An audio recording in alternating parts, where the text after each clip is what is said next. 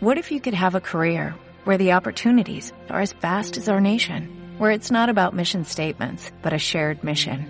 At U.S. Customs and Border Protection, we go beyond to protect more than borders, from ship to shore, air to ground, cities to local communities. CBP agents and officers are keeping people safe.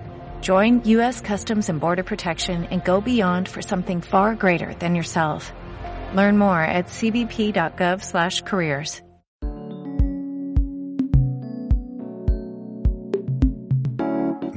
Sonora.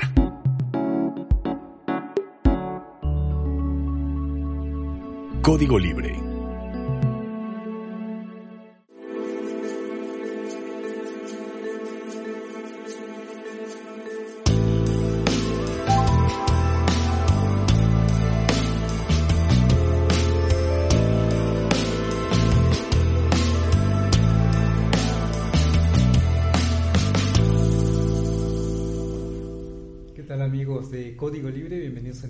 Más de Resiliencia en Línea. Hoy tengo el gusto de que me acompañe Luis Ayala. ¿Cómo estás, Luis?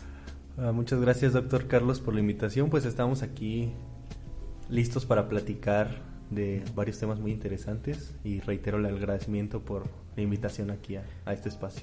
Es la primera vez que vamos a interactuar tú y yo. De hecho, colaboramos en un observatorio ciudadano que tenemos en esta ciudad. Ahí es donde nos conocemos, ahí es desde donde trabajamos, tratamos de apoyar desde diferentes organizaciones. Tú representas a la Universidad del Valle de Temajac, Campus ¿La Piedad? La Piedad. Eh, hay otras instituciones trabajando ahí, ahí nos conocimos y me llevo la sorpresa de que eres licenciado en criminología, pero ese asunto, ese tema lo tocaremos en otro momento, si nos acepta la invitación. Claro. Y hoy te invitamos porque hay otro producto interesante que generaste junto precisamente con la comunidad de UNIVA. La UNIVA es una red de universidades en la región occidente del país y por ahí se escapa una en Cancún, si no me equivoco. Más bien como en la región occidente, la más como lejana es Tepic, Tepic. Nayarit y Vallarta. Y Pero- Vallarta. Ujú. Ah, ok. Sí, es una universidad, una red de universidad regional en la parte occidental del país y de hecho generaron un estudio sobre el confinamiento, cómo es que se percibió o cómo es que se vio el confinamiento por COVID en lo que va a la pandemia, que cómo está costando trabajo doma- dominarla, domarla y pareciera que las cosas van bien y ahora resulta que tenemos nuevas variantes, no una porque hablamos últimamente mucho del Delta, pero hay ya muchas variantes. Y es que es un como organismo vivo eh, y como todo ser que evoluciona, así Sí. también el COVID es un bichito que no sabe qué hace el bien o qué hace el mal, simplemente es una cosa que evoluciona y se va adaptando. Y conforme se adapta también a un ambiente que conoce, nuevo para él, se va volviendo más fuerte, digamos, y sobrevive el más fuerte. Y ahorita tal parece que el que predomina es el dichoso Delta y que está causando problemas. Y tengan por seguro que después del Delta va a venir otro más fuerte todavía. Habremos de aprender a vivir con ello. Eh, no quiere decir necesariamente que va a ser algo eh, catastrófico para la humanidad. Es- yo voy a insistir, como lo hemos dicho en otros programas, hay otros males que nos tienen también en, eh, con un dolor de cabeza porque cuesta mucho trabajo darle solución. Simplemente el cáncer, por ejemplo, todo lo costoso que puede ser el tratamiento. Pero el COVID, ¿cómo nos ha costado trabajo? Porque nos ha restringido, nos ha hecho trabajar en casa. Eh, justamente platicamos en estos momentos de ello, que tienes generando un producto más sobre el, el estrés que provoca el trabajo en casa por confinamiento. Eh, bueno, pero hoy vamos a platicar con Luis sobre un estudio que hicieron de la percepción que se tiene por el confinamiento o por el distanciamiento social. A ver, tú nos aclaras qué es eso de, porque ustedes lo precisan como distanciamiento físico, Social. social, por esta emergencia sanitaria por COVID-19. Pero vamos empezando por ahí. Eh, si gustas, a ustedes se les ocurrió estudiar esta percepción del confinamiento por el distanciamiento social y de ahí encontraron una diferencia en hablar de distanciamiento social a distanciamiento físico-social. Sí, bueno, muchas gracias, doctor Carlos. Sí, de hecho, la idea original fue de la doctora Laura y de la doctora Olivier, que también fue mi fue una de mis maestras a lo largo de mi vida académica. A ella se les ocurre a principios del año pasado, cuando, bueno, a principios de esta, de esta contingencia, saber qué, qué estaba ocurriendo, cómo percibía la gente que había trabajado, que estaba trabajando en casa en ese momento, de este distanciamiento social como medida para prevenir los contagios. Y estamos hablando que la idea se les ocurrió en mayo, todos pensábamos en mayo del 2020, donde todos pensábamos que, apenas teníamos dos meses. Teníamos dos meses, pensando que a lo mejor regresaríamos en junio o julio. Yo, yo era de los que pensaba así.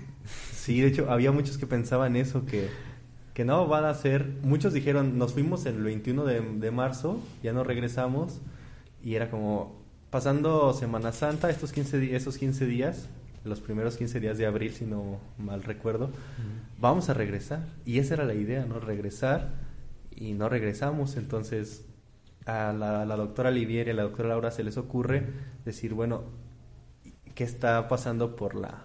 cómo está percibiendo la gente que ha estado en, distanciada en, y trabajando, ¿no? ¿Cómo lo ha percibido?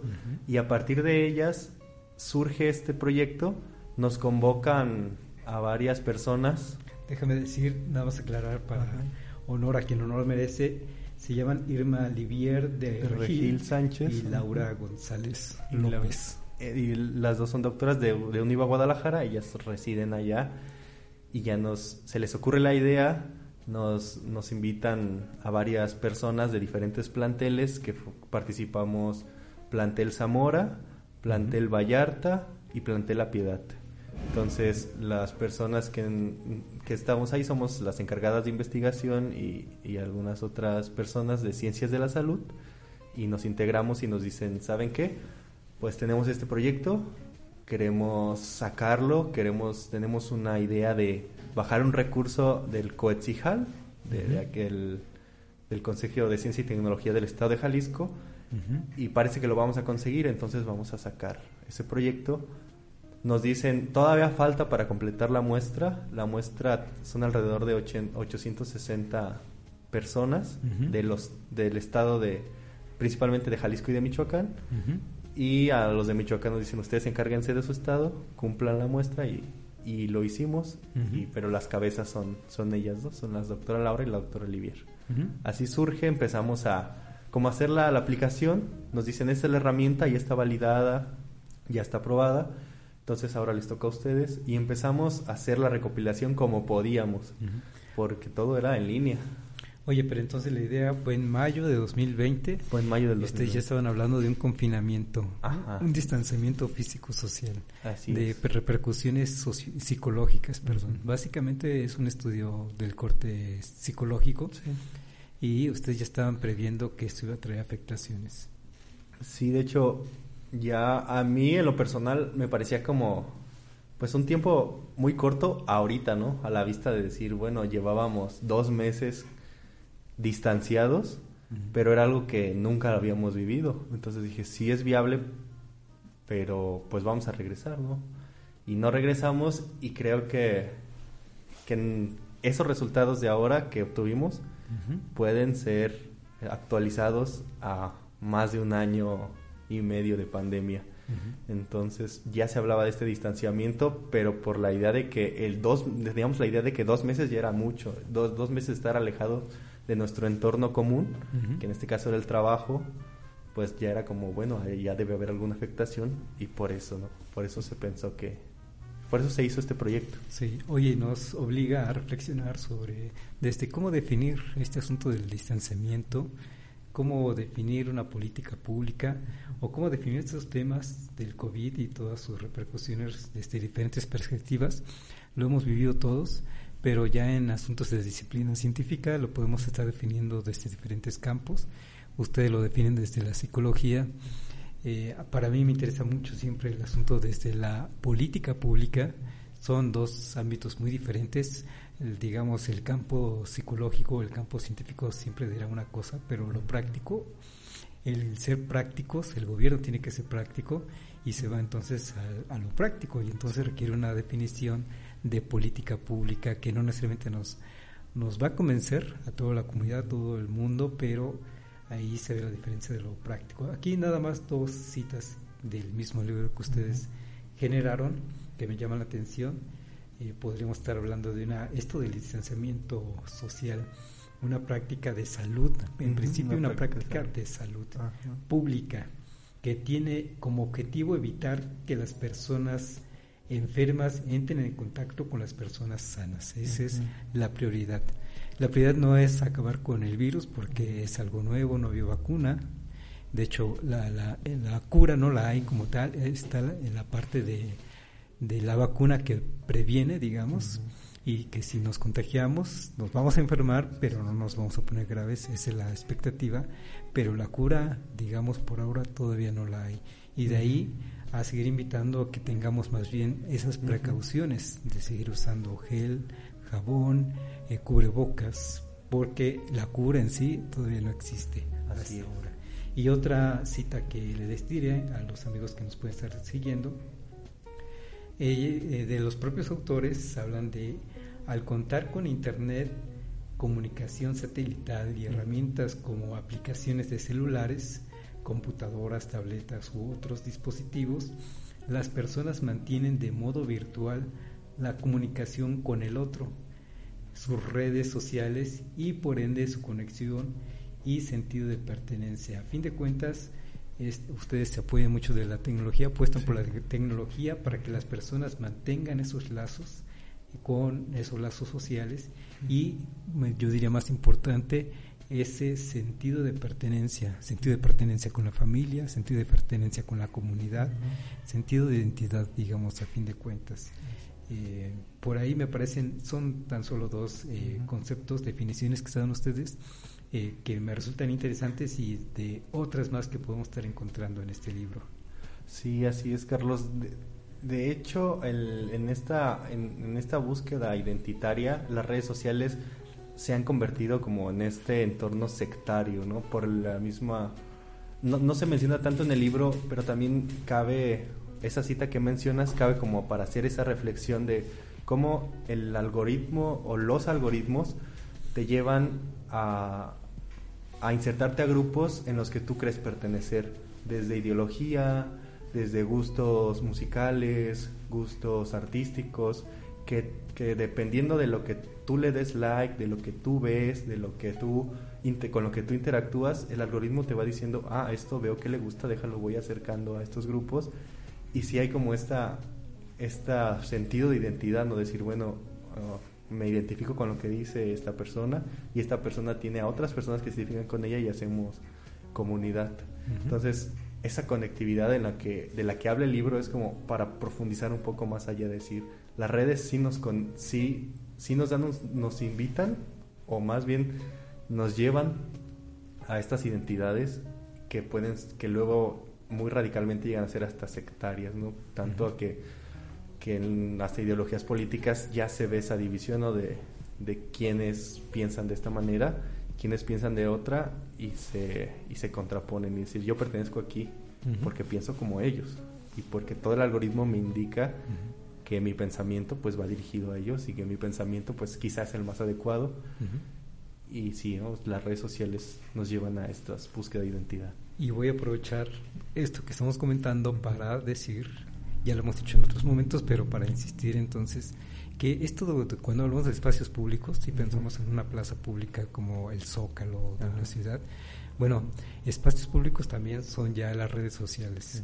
Ojalá, y bueno, la intención es eh, en evidencias como estos estudios, que se genera conocimiento, es que estos espacios públicos virtuales ahora ayuden a generar ciudadanía, a constituir a un ciudadano de manera íntegra. Y si esa comunicación y si esa interacción por redes sociales están generando eso, ciudadanos conscientes, entonces estamos hablando de espacios públicos que a fin de cuentas ayudan a eso, a generar ciudadanos eh, politizados, si tú quieres, conscientes, politizados no, no en el sentido negativo, sino en el sentido de que somos entes políticos. Así es y todos los días estamos generando política sin ser políticos, como se ha dicho muchas veces, yo estoy de acuerdo con ello. incluso no haber salido a, emitir nuestra opinión este domingo pasado, es una posición política. El, no haber participado no es que eres apolítico, eres una persona política y ahí generaste una posición, emitiste una posición política. Aunque te hayas quedado en tu casa, finalmente manifestaste una posición política. Vamos, en ese sentido somos políticos, somos entes políticos y esa es una virtud.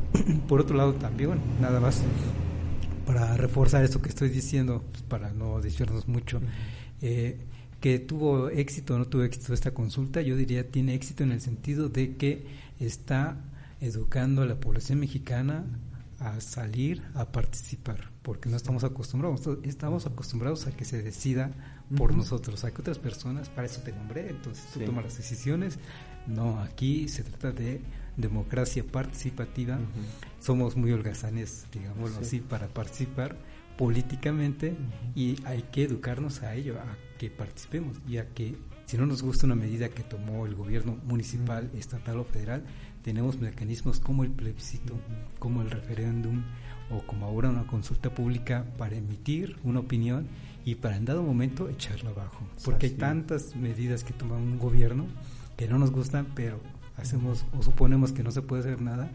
Y la verdad es que se puede hacer. Y la verdad es que existen leyes de participación social desde hace tiempo ya, pero no, no los conocemos esos mecanismos.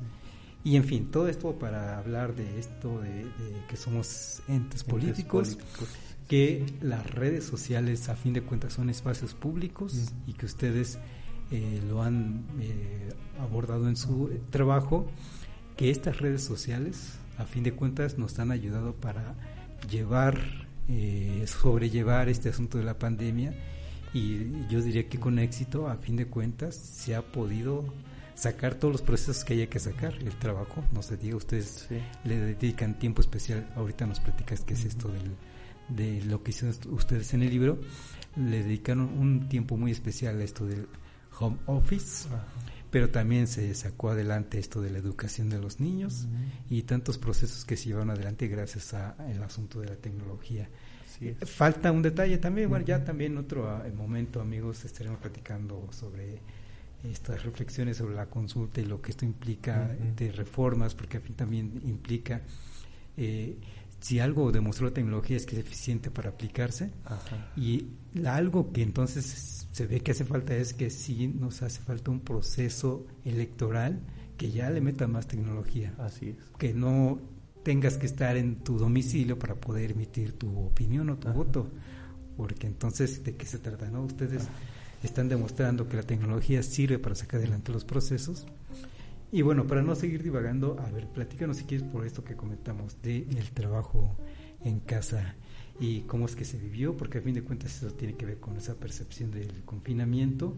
También si quieres, me interesa que nos platiques esto de cómo dividieron a los encuestados, los dividieron por cuatro generaciones, generación de los baby boomers, baby boomer, generación, la famosa generación X, la, los, la Y, o mejor conocida como los millennials, y la nueva generación que le dicen, o se hace llamar generación Z o centennials. ¿Tú qué generación eres? Creo que yo entro todavía en los millennials, ya tardíos, pero sí ya por ahí del 95 yo yo nací, entonces creo que ya somos millennials, millennials tardíos, ya más cercanos a los Zetas, pero todavía millennials. Y a ver, dinos la diferencia entre uno y otro. Bueno, lo que hace la diferencia entre millennials y centennials, primero pues es como el rango de nacimiento, que aunque no hay como un consenso, de decir, un consenso general en, sociología y, más bien en esta parte científica, como que los dividen por años.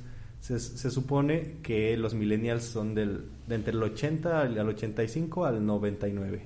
Y los centennials son aquellos nacidos ya a partir del 2000. O sea, todos estos jóvenes que tienen alrededor de 21 años y que están que han vivido esta era digital en su totalidad. Como no tanto como a nosotros que fuimos como primigenios o como los primeros millennials y la generación Z que fue como, digo la generación X que fue como una transición de la tecnología pues más básica o análoga a lo que es ahora la, las nuevas tecnologías, las nuevas TICs. Los, los centennials ya están, ya saben cómo manejar las nuevas computadoras, las redes sociales, todas las nuevas tecnologías, los nuevos avances que van saliendo, pues ya ellos no es más fácil acoplarse, que en el libro. Ya veremos también un poco cómo los hábitos de consumo van inclinados a esta hacia estas nuevas modalidades tecnológicas y de, y de compra en línea. Y también una acotación como para hablar de lo de lentes políticos, también en el libro se hace como esta percepción de evaluación de lo que en aquel momento fue el distanciamiento de él como política pública, que el secretario, el subsecretario estuvo en el ojo del, en el centro del, en el ojo del huracán, de si, si lo estaba haciendo bien, si no lo estaba haciendo bien, en una parte del libro, quizá más adelante lo veremos, se hace esa evaluación ¿no? si las el subsecretario de salud. Hugo López, Gatel, si hizo bien o hizo mal y la gente y nuestra población pues tuvo su percepción ¿no? de decir si estuvo bien el distanciamiento social Oye, o no pero estuvo bien. platícanos de una vez entonces sobre ello. Pues encontramos resultados como muy interesantes. Hubo ciertas variables, pero está más inclinado como a que lo hizo bien. El resultado de la evaluación a, a la política de distanciamiento social de, del gobierno federal fue que estuvo adecuada, porque fue en un momento, pues muchos parecía que había sido muy pronto, pero a fin de cuentas la gente, los de la población lo evaluó bien, que estuve de acuerdo en que nos hayamos recluido en nuestras casas para seguir trabajando. Y es algo que también se puede contrastar con la opinión de las personas que afortunadamente pudimos irnos a, trabajar a las casas con los que no pudieron y tuvieron que seguir. Entonces creo que se podría hacer como esa, también esa profundización, de decir, aquí están estos resultados, pero quizás si exploro otra área de aquellos quienes no pudieron o de aquellos que tuvieron otras circunstancias, pues variamos la, otra, otra forma de evaluación. Incluso todas estas, hablando de esta ideología, todas las personas que todo lo que hace a lo mejor gobierno federal no lo, no lo, no es de su agrado, pues vienen también esta, esta parte negativa, esta percepción negativa de lo que hizo Hugo López Gatel. Pero aquí los resultados son interesantes y se inclinan más a que lo que hizo estuvo fue adecuado. Sí, estaba viendo los resultados y sí, efectivamente hay datos que le favorecen al gobierno federal en cuanto al manejo de la pandemia. Te diré también de los propios resultados que ustedes dan. Personas convencidas de del confinamiento, 75% ah, fue abrumador, 75% estaban de acuerdo en que había que confinarnos y así se quedaron, digamos. Y luego está un apenas 3.6% convencidas pero de no hacerlo y que además no lo llevaron a cabo. Es un mínimo, es muy mínimo. Aquellas personas que habrán dicho, estos están locos, yo voy a hacer lo que se me pegue la gana, no voy a usar cubrebocas. 3.6% es mínimo. Es el 75% el que sí, el que estuvo de acuerdo y, llevaron esos esas eh, medidas, las tomaron eh, eh, tratando de tomarlas a cabalidad, digamos. También te puedo comentar otros datos rápidamente y tú no los comentas. 8.9% de población eh, perdió su empleo durante la pandemia. También me parece una porción, proporción reducida. Estamos hablando, acuérdense, de una encuesta que representa, no, que contestan 865 personas, que es un buen, una buena muestra que puede representar a este occidente del país. Entonces, decir que 9% de la población perdió su empleo es, poco, es poco en realidad. No, no, sí es lamentable, siempre va a ser lamentable que alguien pierda su empleo y son esas personas enojadas de las que tú hablas, pero en realidad es poco. Luego 41% de población disminuyó su trabajo, ya, ya es un poco más drástico. Bien no, si bien no los despidieron, 41% sí lo vio disminuido. 23.6% de la población eh, no contaba con seguridad social. Y ese ya también es significativo de las personas que pudieran estar padeciendo COVID. Sí. Bueno, 23.6%, 24% no tenía seguridad social y seguramente se las vieron difíciles para esta atención médica. Que también, no sé tu opinión, pero al principio todo el mundo estaba panicado y pensamos que nos daba COVID y tenemos que correr al hospital. Pero no, en realidad, de hecho, Locatel, por ejemplo, la línea COVID te decía que desde tu casa. Si en todo momento tienes COVID, nos, te podemos atender desde tu casa para no estar saturando los hospitales. Sí, y de hecho, la lo que platicábamos ahorita como fuera del, del aire, era la, esta parte que nuestra población, nuestro, voy a, vamos a hablar como de nuestro occidente de México, es un occidente que hasta cierto punto tiene ciertos privilegios, ¿no? El hecho de que haya sido un 8% de la gente que perdió su trabajo, pues sí habla de que había gente ya con trabajos muy establecidos, ¿no? Que no era tanto como, a diferencia de las cifras que, que se arrojan, de que arroja el INEGI o que arrojan otras plataformas estadísticas, que hablan de, de, dos millones de personas que han perdido, o, hasta más, que han perdido el, trabajo el trabajo en México gracias a esta, a consecuencia de esta contingencia. Y, este, y entonces acá yo lo que también trato como de, puntualizar es, este occidente es un occidente, ¿no?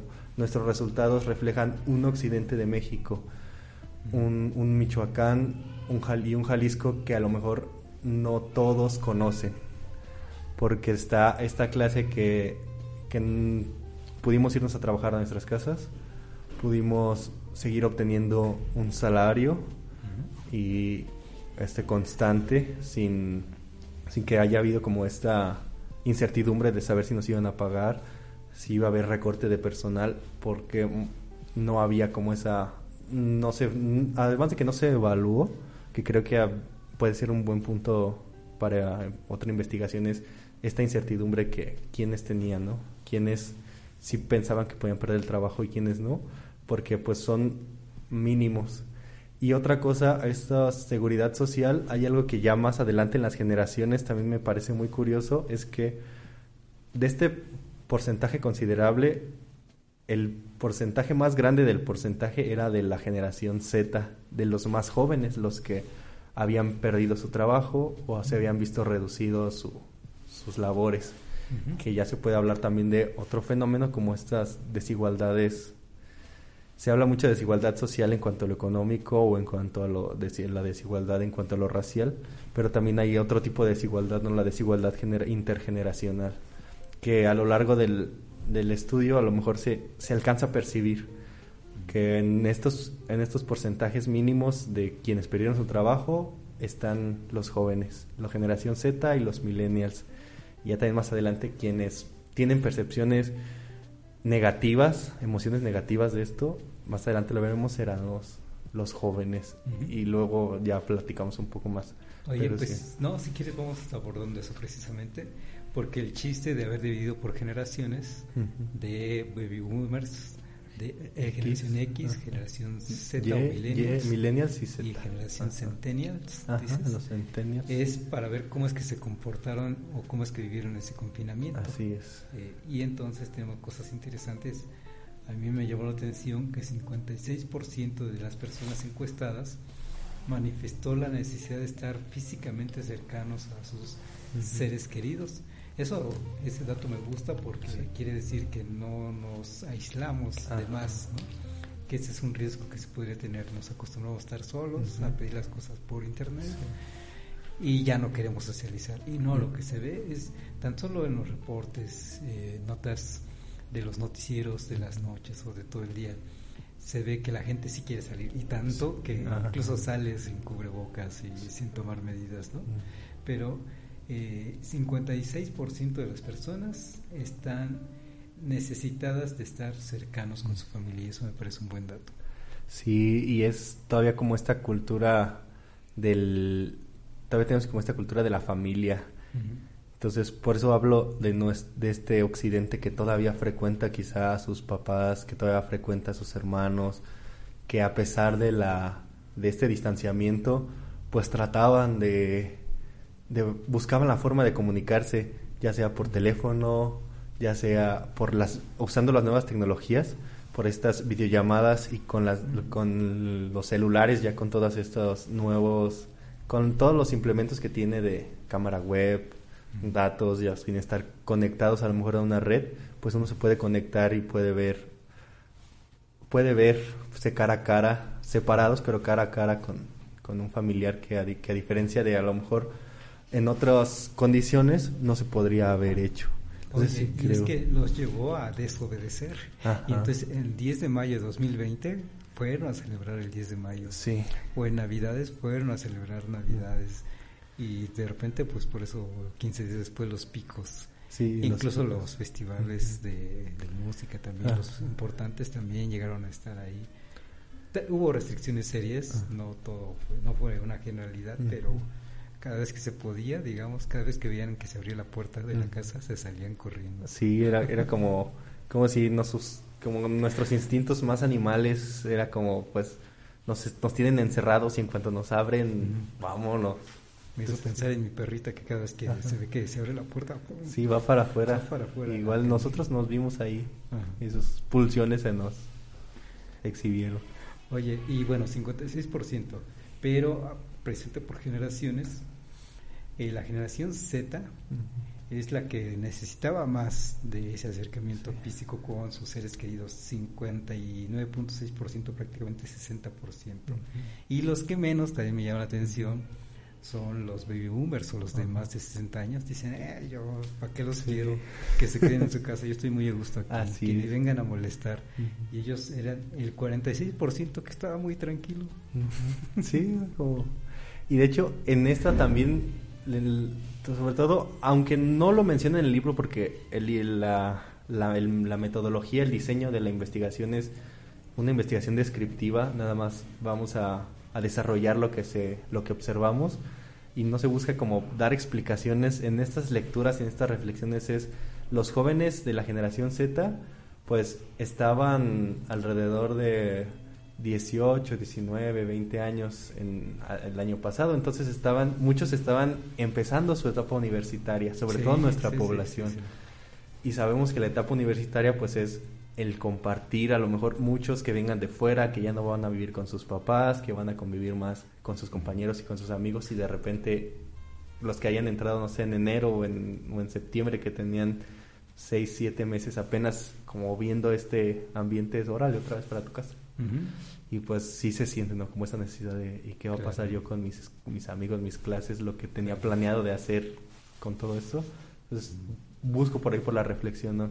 Por estas esta racionalidad del, este, de, los jóvenes universitarios. Es que justo lo dices bien, es un buen ejemplo esto de los cambios de generaciones de prepa a universidad y cualquier grado eh, escolar, porque aquí tiene que ver de por medio de las ceremonias que tenemos, el cierre de o clausura de actividades y apertura de actividades escolares, tiene que ver con cerrar ciclos. Y si no los cerramos, psicológicamente te afecta. Sí. Y a diferencia de los, de los baby boomers que a lo mejor ellos ya estaban como acostumbrados a lo mejor a vivir solos con su pareja y ya tenían su casa, sus hijos ya se habían casado, a lo mejor todavía vivían con alguna hija, con algún, con algún hijo y entonces pues quedarse recluidos pues no era como no, no fue un impacto tan fuerte como los jóvenes que todo que andan empezando ¿no? Esta, estas nuevas etapas y los adultos mayores o baby boomers que andan entre 57 hasta...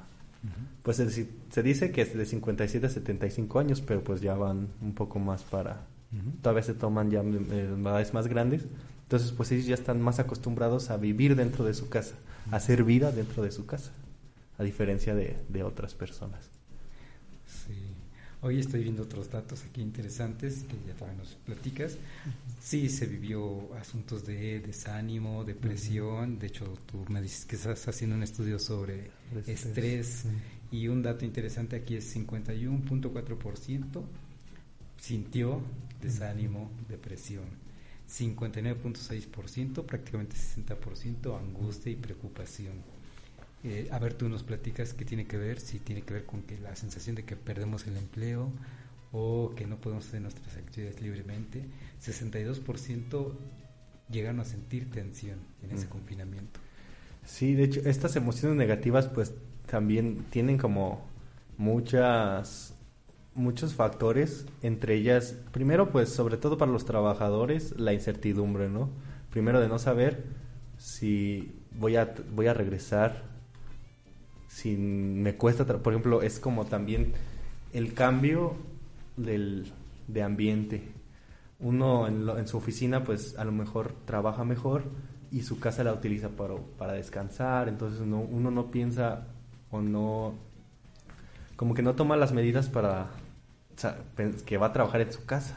Entonces de repente fue como, pues ahora lo váyanse a sus casas y al principio era como mucha, había mucha desorientación en esta, sobre todo en esta, en este modelo, modalidad de trabajo en casa, de hasta dónde puedo trabajar. O sea, si, si yo trabajo ocho horas diarias en la oficina, pero estoy en mi casa, entonces la percepción de estar en mi casa es de que si estoy en mi casa es porque voy a descansar, porque no hay la cultura del home office, no la habíamos desarrollado por lo menos en esta región.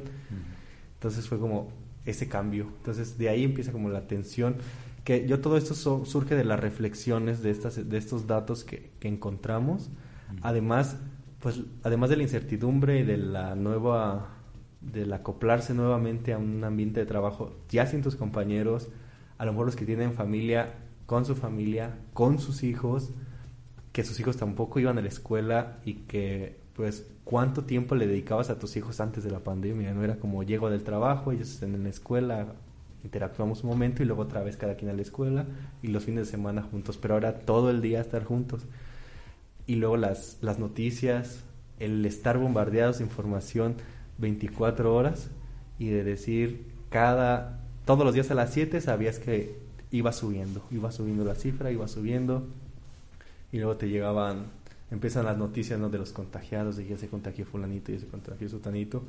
Y entonces, ¿cuál es cómo no desarrollar esas emociones negativas con todo lo que todo lo que implica entonces todas estas condiciones nuevas del home office pues generan en lo que te acoplas esta, estas estas sensaciones.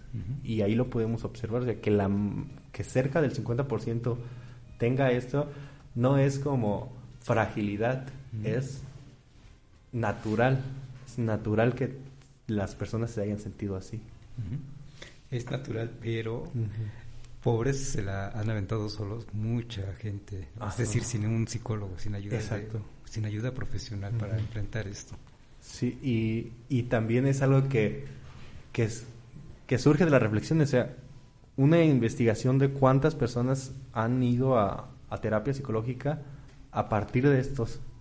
Y si y pensar o preguntarnos qué tanto tenemos arraigada la cultura de la terapia o si seguimos como pensando que solo el psicólogo es para las personas que, están locas o que padecen de sus facultades mentales y pues no, nosotros necesitamos, pero primero hay que normalizarlas, eh, no sé si normalizar, pero naturalizar las emociones, de decir, me siento mal, me siento triste, me siento frustrado, no nada más enojado y ya es como, pues ser consciente de mis emociones y de qué las está causando. En este caso, pues nosotros describimos una estadística, pero el lector quizá debe de ir, de profundizar más allá. Aquel que nos lee es, bueno, aquí me dicen que hubo tanto porcentaje, 45%, pero ¿por qué? Y, ya no, y luego se va, y luego ya nos iremos a la parte de las generaciones, que, que también es un tema muy interesante, sobre todo estas emociones negativas. Y por otro lado, bueno, insiste, insistimos con lo de las por generaciones. o bueno, mejor abordalo de una vez porque tenemos el dato de, a pesar de todas estas adversidades, también se genera resiliencia. Así es. Pero a ver si quieres antes comentar lo que nos decías por generaciones. Sí, de hecho, también vamos a encontrar en el libro que de las emociones negativas el mayor porcentaje, a lo mejor no es muy grande, me parece que está entre 30 y un 30% más o menos.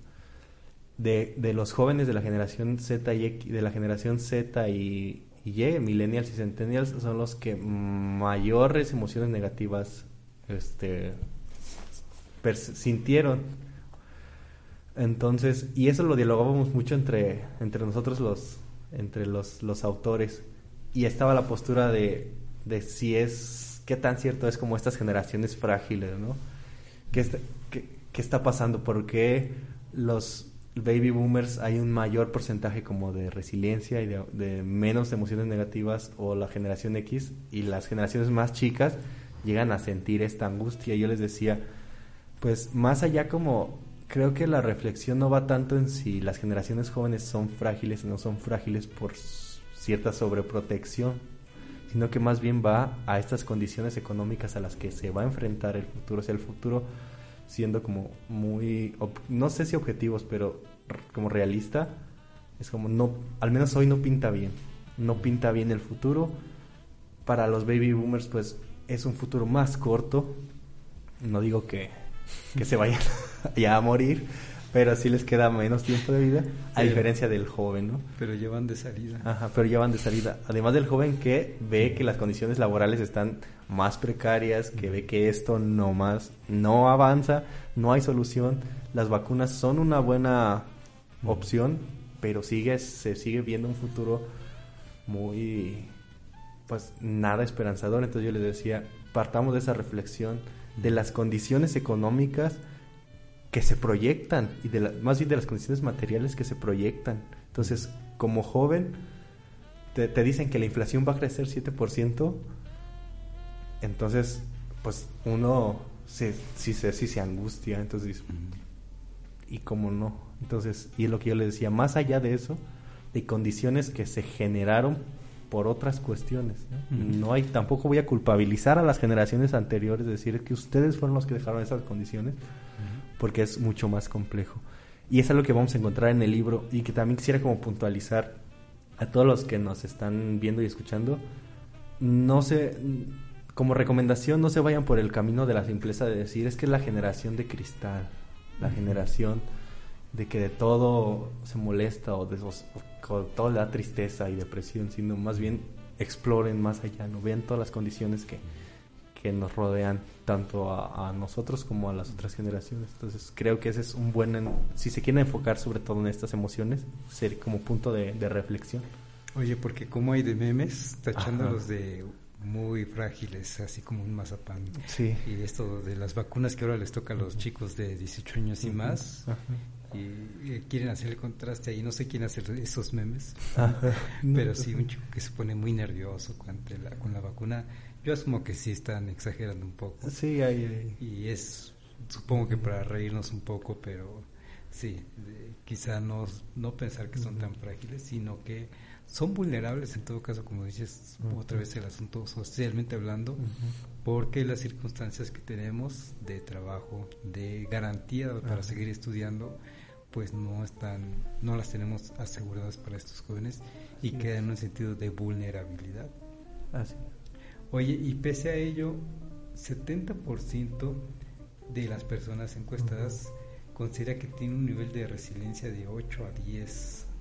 Hablando de una escala de 0 a 10, tienen un hoyo de 8 a 10. Y eso me parece muy bueno. Eh, los incluso los generación Z la tienen más un poco más alta de 7 puntos eh, eh, aquí anoté mal el dato. De sí tengo mal el dato para que les digo otra cosa. La generación Z eh, puede tener una resiliencia de en un puntaje de 0 a 10 de 8.5 digamos. Me parece que es muy bueno. Que ellos digan bueno sí las cosas están mal pero hay que echarle ganas. Sí, sí, y es, es también otra de las cosas que, que caracteriza, ¿no? Sobre todo, creo que al mexicano, más allá como de estos regionalismos, al mexicano en general, el, esa esperanza que, que entre tanta entre tanta tragedia el mexicano encuentra el punto en la luz de, de esperanza, ¿no? Porque de algo, algo tenemos que hacer. Y en ese hacer, pues primero parte la, el, resistir es una palabra que a mí me gusta, ¿no? A lo mejor no sé, con, no es lo mismo que resiliencia, pero resistir, el, mexicano como el que resiste es alguien que, que viene hasta, no sé, nuestra cultura, aquellos que resisten. Entonces, da esperanza, bien lo decía en la presentación del libro el, el director del Coetzijal, se me olvida su nombre, pero él decía que es un libro que le da esperanza porque refleja esperanza de que las personas aquí tienen más emociones, más emociones positivas que las negativas y que dicen pues estamos mal, pero de alguna otra manera tenemos que salir adelante. ahí se va a encontrar en el libro también el, esa, esas ganas de, buscar que, nos vaya mejor a todos. Oye, déjame decir otros datos que me llamaron la atención, un poquito más sueltos, pero son interesantes. A ver qué nos dices. Aplicaciones más usadas a propósito de ese asunto de la tecnología. Por este asunto de la pandemia, sí, todas estas empresas tecnológicas tuvieron un crecimiento importante. Eh, pero bueno, WhatsApp, ¿quién usó WhatsApp en este asunto de la pandemia? O bueno, ¿cuándo hace pandemia? Sí. 97.5% usa WhatsApp. Así es. Facebook, 88.9%. Básicamente 99, 89% usan Facebook. Y de ahí para abajo, lo estoy poniendo en orden eh, jerárquico, digamos, Netflix, ¿quién usa Netflix? 71.3%. Eh, que también hay que decir que viene de menos a más, digamos, ¿no? Cada vez tiene más clientela, digamos. Pero eh, en el manda más, digamos, WhatsApp es el casi, casi 100%, Facebook de después. ¿Quién tiene cuenta de Netflix? 71% de los encuestados. ¿Quién usa Google? Incluso está por debajo. Yo pensaría que iría más alto por la gran cantidad de información que puedes conseguir por sus plataformas pero no, 68.7% pueden estar empleando Google para sus actividades. Zoom, ¿quién usa Zoom? De los encuestados, 58.3%. ¿Quién compra en Mercado Libre? Ese también me llamó la atención.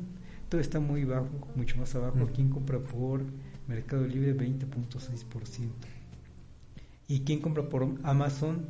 18% de los encuestados. Sí, de hecho también en todos los resultados, pues tanto en general como Jalisco y Michoacán, pues el WhatsApp sigue siendo la aplicación más usada. Y de hecho es por esta, este uso tan cotidiano ya de, del, de esta, del WhatsApp, porque ya casi puedes hacer tantas cosas y es hasta en cierto punto más inmediato a lo mejor que un correo electrónico. Pero un correo electrónico pues tienes que entrar a tu, a tu plataforma, sea Outlook, sea Gmail, y por ejemplo el WhatsApp, aunque muchos ya están vinculados, el WhatsApp sigue siendo como esta interacción como más rápida, porque te llegan y te solicitan algo, entonces pues tú o decides ignorar o decides contestar, y es como que lo primero que, que te viene a la mente, y, y luego sigue Facebook, pues ¿qué haces en Facebook? Pues te entretienes, ves cómo está la gente, y estos resultados pues nos muestran que estas dos aplicaciones este, van a seguir siendo las más usadas porque puedes mandar por ahí archivos, porque puedes interactuar con las personas que tú quieras. A diferencia, por ejemplo, de Google, que no lo, no lo percibes tanto como una aplicación.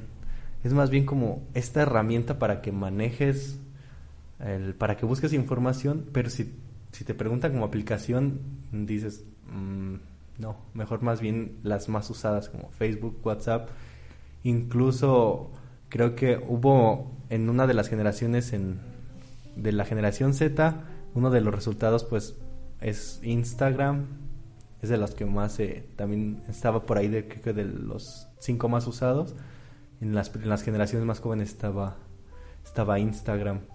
Y es como todo esto que nos empieza a mostrar que la, la tecnología ya está, ya es parte de nosotros. El WhatsApp es parte del trabajo porque ahí de repente a lo mejor tú tienes que salir y si te pide un archivo y lo tienes a la mano, pues nada más se lo mandas a, a quien te lo pidió. Y es como que lo más inmediato. Y nos volvemos esclavos del trabajo, de WhatsApp, pero no, en realidad del trabajo y entonces no sabemos medir que no hay que mandar WhatsApp a las 12 de la noche, una de la mañana, y ahí están los alumnos enviando archivos o preguntas de cómo es la tarea, eh, y ahí va uno de menso a responder a esas horas también, ¿no? Uno se lo busca. ¿Y por qué decimos esto? A ver si encuentro el dato que de repente lo perdí. ¿Cuántas horas se trabajan? Y de conectividad también hay un dato ahí bien interesante le pone atención especial a este asunto de la conectividad precisamente. 50% de los encuestados se conectó 11 o más horas. Esa es una locura, me parece. Sí, es casi 12 horas. Tan solo los baby boomers, eso sí también le entran. 11 horas conectados de alguna u otra manera, en una u otra aplicación o alguna otra plataforma. 11 horas es exagerado, me parece, pero tú qué piensas? Y ahí se explica un tanto, ¿no? Como esta relación del... Primero, bueno, voy a ir primero como parte del entretenimiento. del el hecho de que te estuvieran distancia. Se explica por qué Netflix es la tercera aplicación más utilizada. Porque no puedes, no tienes cines, te cerraron los parques, en, en ese momento te cerraron los parques, estaban cerrados todas estas actividades, todos estos lugares de, de recreación, bares, antros, este, los, los momentos de los bailes para los adultos mayores en el, en el centro o, en, la, en estos lugares más públicos, pues que te queda para entretenerte, leer o ver las, no, el streaming como Netflix. Entonces, como, y había también una, un meme muy interesante en ese entonces que a mí me hacía mucha gracia porque decía en vacaciones y está sentada en su sillón decía, y trabajando y se va al escritorio, pero así están así. A dos metros. A dos metros, y es como, pues es que, ¿qué más haces? Y en el trabajo sí fue hasta, fue tenebroso, yo lo voy a decir así, porque había, no, no, no, lo, no le voy a escuchar aquí en, en los ambientes de, de la, de, la región, pero sí en, en otros lados que era como, ahora en tu casa trabajas 24/7 porque estás conectado siempre. Entonces, si un alumno, en el caso del sector educativo, te necesita, tú como su coordinador o como su maestro, pues ahí lo tienes, te está mandando un mensaje directamente a ti, a diferencia de antes que a lo mejor lo veías hasta la escuela. Y se hicieron estas narrativas hasta medio de explotación laboral a tal grado que se pensó, no sé si ya esté la iniciativa, si sí haya sido aprobada ya, de la regulación del home office. No sé si llegaste como sí, a sí está regulado, pero ¿quién le hace caso? Ajá, ¿quién le hace caso? Y luego porque era, estabas en tu casa y era como, tenías la narrativa del, tú estás 24/7 porque estás en tu casa. Y aparte, a lo mejor en tu casa no tenías las condiciones para trabajar. Por ejemplo, me acuerdo mucho de esta ley que, que hablaba de las sillas como ergonómicas y las condiciones de, del internet y de la conexión.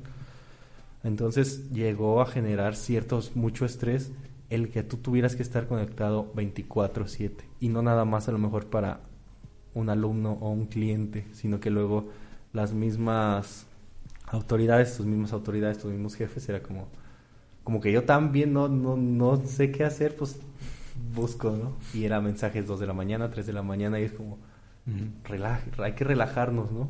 y, y, es trabajar nuestros horarios. Y de ahí se explica tanto el, el conectarse, porque, porque luego trabajábamos 8 horas. En este caso, de, de este grupo poblacional, que la mayoría, aunque no lo especifica, son gente del sector educativo, porque fuimos los, fuimos los primeros en irnos para allá y los que nos mantuvimos en general, porque hubo empresas que fueron 15 días y regresaron. Entonces fue el sector educativo.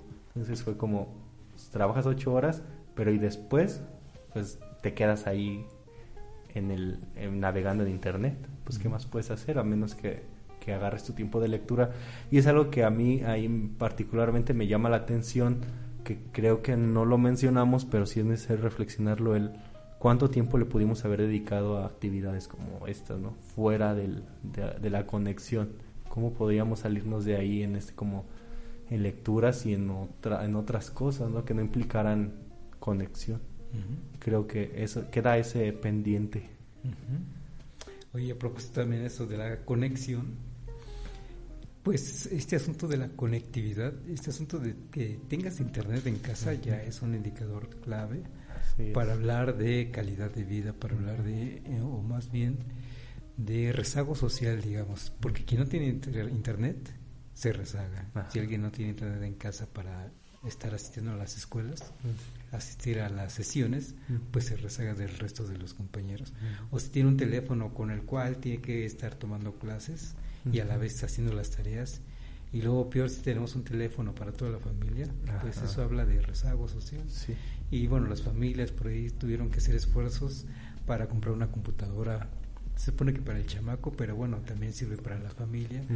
Pero ahí se habla de que ya es vital tener acceso público a Internet. Así es, el, el Internet, pues se ha convertido en una necesidad, o lo hemos convertido en una necesidad, pero también hay que ser conscientes que en ciertos puntos se llega a ser un privilegio. Y no solo como el internet sino lo que dices el, las todos los aparatos que necesitas para tener una, una buena conexión, una buena calidad de, incluso calidad de conexión, porque hay, hay lugares en los que a lo mejor ni siquiera alcanza a llegar el internet. Y que como dices la computadora es para uno y, el, y está quien trabaja y está quien estudia y, y cómo, le, cómo se puede compaginar, cómo, cómo podríamos este, decir o cómo podríamos evaluar quién, este, quién, has, quién en el sector educativo, quién aprendió y quién no, como dice este rezago, en, y es lo que se debatía. ¿Quiénes en la, en la educación, en el sector educativo, quiénes van a poder seguir avanzando y quiénes se van a quedar? Y aquí es algo que seguimos como, sigo recalcando que pues nuestra, la universidad, al ser de carácter privado, pues tiene ciertos, ya cierta población que, que sí tiene internet, que sí tiene una computadora a lo mejor para el, el mismo o ella misma. Y los resultados también ahí se observan, ¿no? Tanto tiempo de conexión y tanto de clases que sí, el internet necesitamos buscar la manera de que sea para todos. Oye, y pues sí, habrá que legislar. Ajá un, acomodo ahí para las empresas, un acomodo para la vida pública, para las familias, para todos, eh, en donde, bueno, no le podemos dar acceso a todo el mundo como lo quisiéramos, eh, datos ilimitados, pero sí un mínimo de datos por familia, digamos, o por individuo, eso que quede garantizado. Y como estas cosas tienen que llevar a la Constitución para que sea constitucional y se te garantice ese derecho, entonces modificar si hace falta alguna ley, la constitución misma, para que la persona también tenga como canasta básica acceso a Internet, un mínimo de datos que le dé, que le permita haber llevado su sesión al día o su trabajo al día. Vamos, este asunto de regular el home office, pues implica dame las herramientas. Sí. Y eso es también un mínimo de datos para poder trabajar. Pues incluso para incluso para el registro de la vacunación no vimos que hubo cierto sector que tenía, aquí pues yo me enteré este, de que había personas que acudían al DIF solo para que lo registraran, porque ellos no podían o no tenían la no, eh, no, tenían el material para ellos hacerlo, ni el material y a lo mejor el conocimiento para ellos registrarse, algo que para nosotros parece como tan sencillo, pero viéndolo de fuera es como, pues ellos tienen que acudir al DIF a que lo registre porque ellos no tienen esa capacidad. Entonces por ahí es esa, creo que también va desde lo material hasta buscar las formas de que más gente pueda irse capacitando en esto que, que pronto va a ser una, va a ser la constante el trabajar con aparatos electrónicos. Sí. Oye, pues se nos acabó el tiempo. Un gusto haber estado platicando contigo sobre esta obra que sacaron en conjunto es un trabajo entre varias personas, sí, una sola institución unida en su red, pero varias personas de los diferentes campus y salió un producto muy bueno que vale la pena conocer. ¿Cómo lo podríamos leer, adquirir?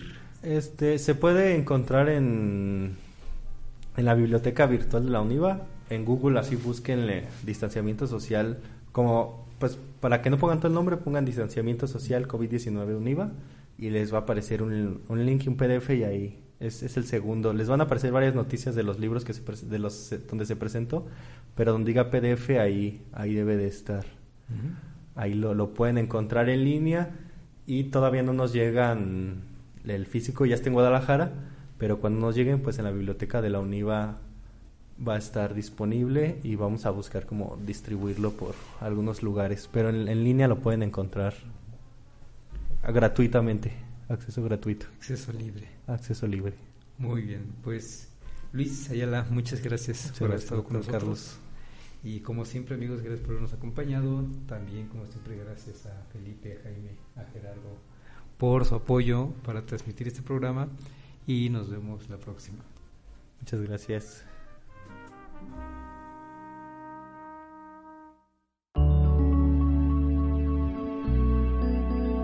Código Libre ¿Te preocupas por tu familia? Entonces, ¿por qué darles solo huevos ordinarios cuando pueden disfrutar de lo mejor? Eggland's Best, los únicos huevos con ese delicioso sabor fresco de granja, además de la mejor nutrición, como 6 veces más vitamina D, 10 veces más vitamina E y 25% menos de grasa saturada que los huevos regulares, además de muchos otros nutrientes importantes. Así que, dales los mejores huevos. Eggland's Best, mejor sabor, mejor nutrición, mejores huevos.